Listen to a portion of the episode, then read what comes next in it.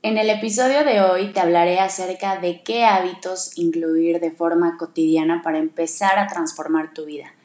Esto es independiente si tienes una meta, un objetivo o un plan de alimentación específico, simplemente para tener una mejor salud y bienestar.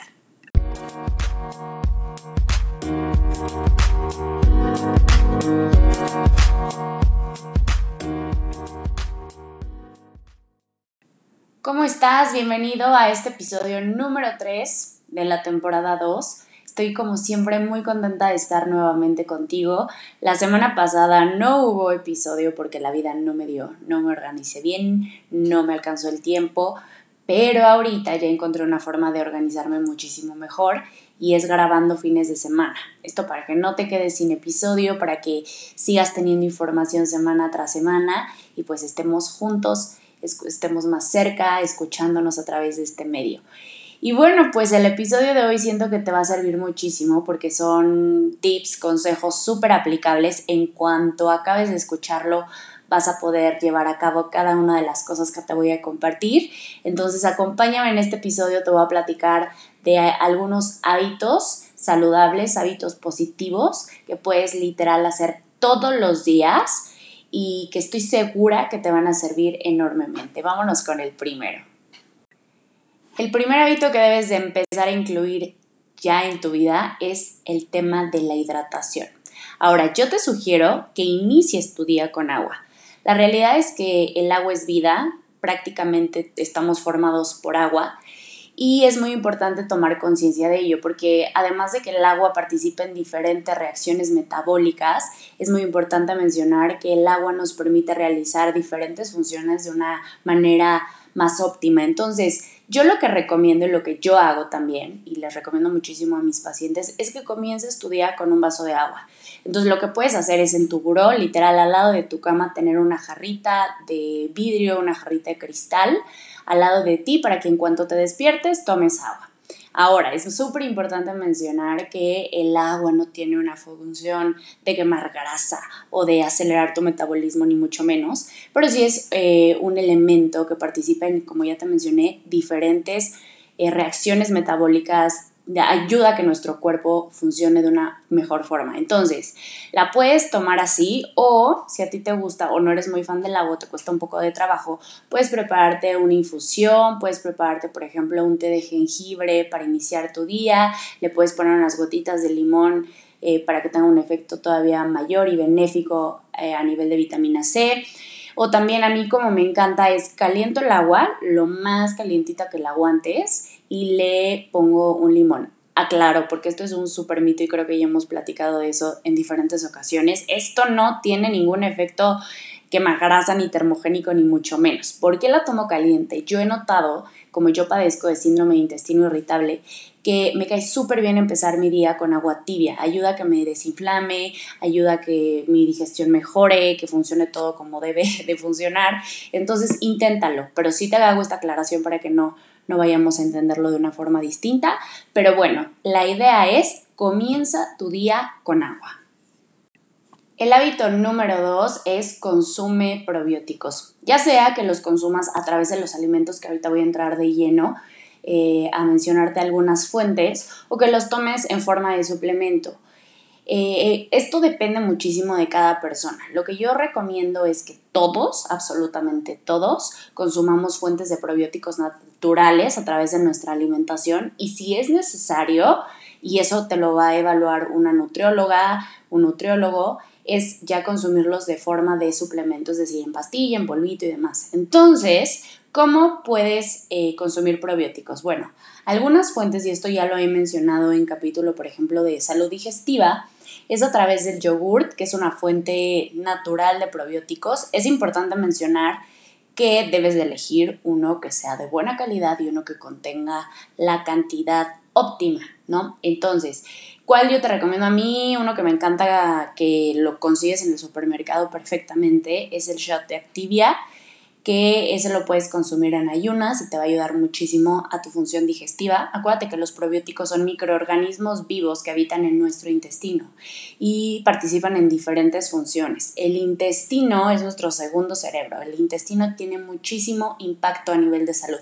Un intestino sano está hablando de que esa persona está sana.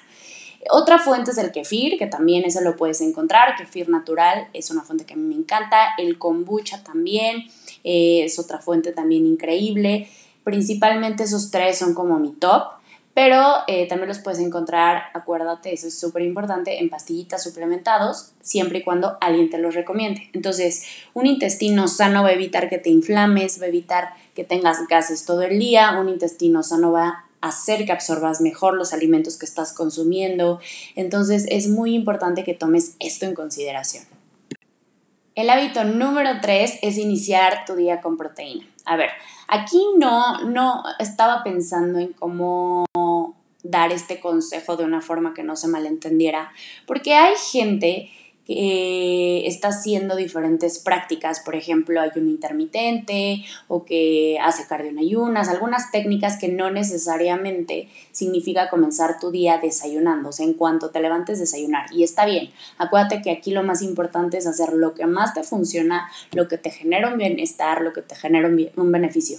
Independientemente de la hora que empieces a comer, porque hay gente que, por ejemplo, se levanta y a las 7 de la mañana ya está desayunando perfecto sus huevitos con fruta, no sé, ¿no? Hay gente que comienza y rompe su ayuno a las 12 del día, o sea, eso no es tema, acuérdate, siempre y cuando estés asesorado por un especialista. Lo que yo te recomiendo es que independientemente de la hora, inicies tu día con una fuente de proteína. ¿Por qué? Porque la proteína tarda más en digerirse, por lo tanto te va a permitir estar satisfecho por más tiempo, además de que va a mantener tus niveles de glucosa, de insulina de una forma estable. Y ahorita te voy a dar algunos ejemplos para que me entiendas un poquito más. Entonces, eh, yo te recomiendo mucho que inicies así, independientemente de cuál sea tu objetivo. Acuérdate que estos son hábitos en general para estar más sano. Ahora, ¿cuáles son proteínas? Hay dos fuentes, que son las proteínas de origen animal. Obviamente hay que buscar fuentes que sean de buena calidad y fuentes vegetales. Si es que tú no consumes proteínas animales, por supuesto que lo puedes hacer de origen vegetal, que también está increíble. Entonces, algunas fuentes animales, por ejemplo, es el huevo. Puedes iniciar tu día desayunando huevo, desayunando claras de huevo que son una excelente proteína. Eh, otra opción, por ejemplo, podría ser pechuga de pollo, que te prepares algún platillo a base de esto, pechuga de pavo magra, no como tal el embutido, sino pavo en rebanadas. Eso también sería una fuente excelente para iniciar tu día hablando de proteínas animales. Ahora, si tú no las consumes o tú quieres eh, pasar a una proteína vegetal, de origen vegetal, puedes ocupar frijoles, lentejas, garbanzos, tofu, que hay una preparación riquísima de hacer tofu como a la mexicana, como si fuera huevo revuelto y es espectacular. Puedes también iniciar con alguna fuente de proteína en polvo, si es que a ti se te complica muchísimo este tema de desayuno. Ya he hablado también acerca de las proteínas en polvo, entonces también para que cheques ese episodio, pero obviamente es buscar la mejor calidad posible. Entonces, el hábito número 3 es iniciar tu desayuno o romper el ayuno con proteínas. Hábito número 4 y no podía faltar en esta lista, el hacer ejercicio, de verdad. El hacer ejercicio va a incrementar tus niveles de energía, va a hacer que te concentres mejor, que tu digestión funcione de una mejor forma, te vas a mantener de mejor humor. Entonces, bueno, son muchísimos los beneficios. Ahora, mucha gente me pregunta el horario y aquí repito, no hay un horario que sea el ideal para hacer ejercicio o el ideal para entrenar. Esto depende muchísimo de ti. Aquí te tienes que conocer muchísimo, tienes que estar como muy en contacto con cómo te sientes. Por ejemplo, a mí me encanta iniciar mi día con ejercicio. O sea, sí noto la diferencia de hacer el ejercicio en la mañana a hacerlo en la tarde, noche. ¿Por qué? Porque cuando comienzo mi día con, con ejercicio, comienzo con más energía. Cuando lo hago por la noche ya me siento más cansada y también algo que me pasa y que también he escuchado que a mucha gente le sucede es que te cuesta más trabajo dormir porque obviamente pues viene una activación. Entonces hay gente que si hace ejercicio a las 8 o 9 de la noche tarda en dormirse muchísimo. Si tú eres una persona que también sufre de insomnio, te recomendaría que lo intentes más en la mañana. Yo sé que a veces el levantarnos de nuestra cama y dar ese paso de ponte los tenis y vete al gym o ahorita que estamos en casa, vete al cuarto de al lado o a las salas de ejercicio, es a veces un poquito desafiante, como que se nos antoja, por supuesto, quedarnos cinco minutos más en la cama. Pero te juro que si haces el esfuerzo y haces el hábito, se va a convertir parte de tu rutina. Así como es lavarte los dientes, así como es cepillarte el pelo, así como son esas cosas tan básicas y elementales en tu vida, así se va a volver el ejercicio para ti. Solamente es ir poco a poco y acuérdate, tu único punto de referencia eres tú. Puede haber gente que haga seis veces a la semana ejercicio y que ya tenga súper dominado ese hábito, padrísimo, pero tu punto de comparación siempre vas a ser tú mismo. Entonces, si tú ahorita estás haciendo a lo mejor una vez a la semana 30 minutos, está perfecto. Esta semana incrementa a dos veces y la tercera semana a tres veces. Y así te mantienes durante un mes. Ve de forma gradual y sobre todo ve valorando ese proceso. No esperes llegar a un resultado en específico. Ve poco a poco. Hábito número 5, voy a sonar a comercial, pero así debe de ser. Come frutas y verduras, incrementa tu ingesta. Sea una persona más consciente de consumir estos alimentos. ¿Por qué? Porque tienen muchísimos beneficios independientemente de tus objetivos estéticos o de composición corporal. Acuérdate, persigamos salud. Eh, el consumir una, una, buena cantidad de frutas y de verduras va a ayudar a tu digestión gracias al aporte de la fibra, va a aportarte también antioxidantes, vitaminas, minerales.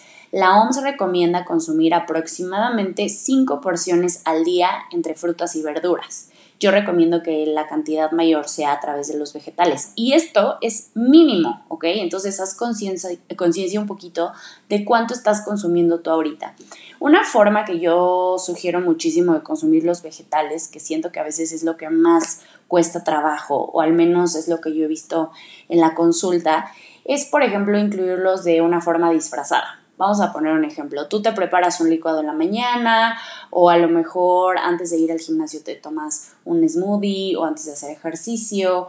Eh, ¿Qué puedes hacer? Agregar una porción de vegetales ahí. Puedes agregar una taza y media más o menos de espinaca y si tu smoothie lleva fruta, te vas a ver delicioso. Literal no vas a sentir que estás consumiendo vegetales ahí. Otra forma es eh, a través de en pancakes o hot cakes, puedes agregar a tu preparación calabacín o calabaza, como quieras eh, llamarle o el que quieras utilizar. Zanahoria también, los hot cakes con zanahoria saben deliciosos, para nada las sientes. También puedes incluir espinacas en esas preparaciones. Y esto también aplica muchísimo para los niños, porque a veces eh, como papás, bueno, pues no estamos muy informados de qué deben de consumir nuestros hijos, cuántas son las porciones ideales, pero acuérdate que es súper importante que vayas formando personas conscientes de la importancia de consumir esto y no verlo, ver a los vegetales como castigo o como si te comes el brócoli te voy a dar un premio, no, sino hacerlos parte de la alimentación familiar, hacerlos parte de la alimentación cotidiana, no solo para las personas que persiguen una meta estética, son las que deberían de consumir vegetales o frutas, sino todos en la familia. Entonces, acuérdate, cinco porciones de frutas y verduras a lo largo del día. Y el último hábito es el hábito número 6 y es agradece. Y ustedes van a decir, ¿qué? ¿Eso qué tiene que ver? Pero ahorita te voy a contar un poquito acerca de los beneficios de la gratitud, de los beneficios de agradecer todos los días eh, esta información la obtuve de una revista de psicología, la escribió la psicóloga Elena Sanz. Si estás más interesado en leer acerca de este tema, me puedes escribir y te paso con todo gusto el link para que leas un poquito más porque está bastante largo, pero yo saqué como los puntos que más relevantes me parecieron. Y es que los beneficios psicológicos de la gratitud son inmensos y están súper demostrados, o sea, están basados en ciencia.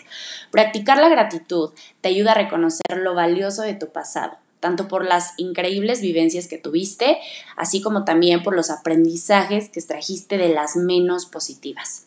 La gratitud te recuerda todo lo que sí funciona en ti y en tu vida, te muestra tus virtudes y la belleza de lo que te rodea. Cuando enseñas a tu mente a detectar lo positivo que ya está ocurriendo, tu optimismo crece de forma exponencial y esperas lo mejor del futuro. comienzas a percibirte de una forma más positiva, ves a los demás más amables y a tu futuro muchísimo más prometedor. Eh, la verdad es que me encantó, yo es algo que sí practico, digo, te voy a ser muy honesta, no siempre, hay veces que se me pasa, hay días que no me acuerdo, que me quedé dormida, pero a mí me encanta al finalizar mi día agradecer. Y esto es agradecer en lo que tú creas, al universo, a Dios, en la fuerza superior que tú creas, eh, o simplemente agradecerle a la vida lo que está ocurriendo, lo que sí tienes, lo que sí está.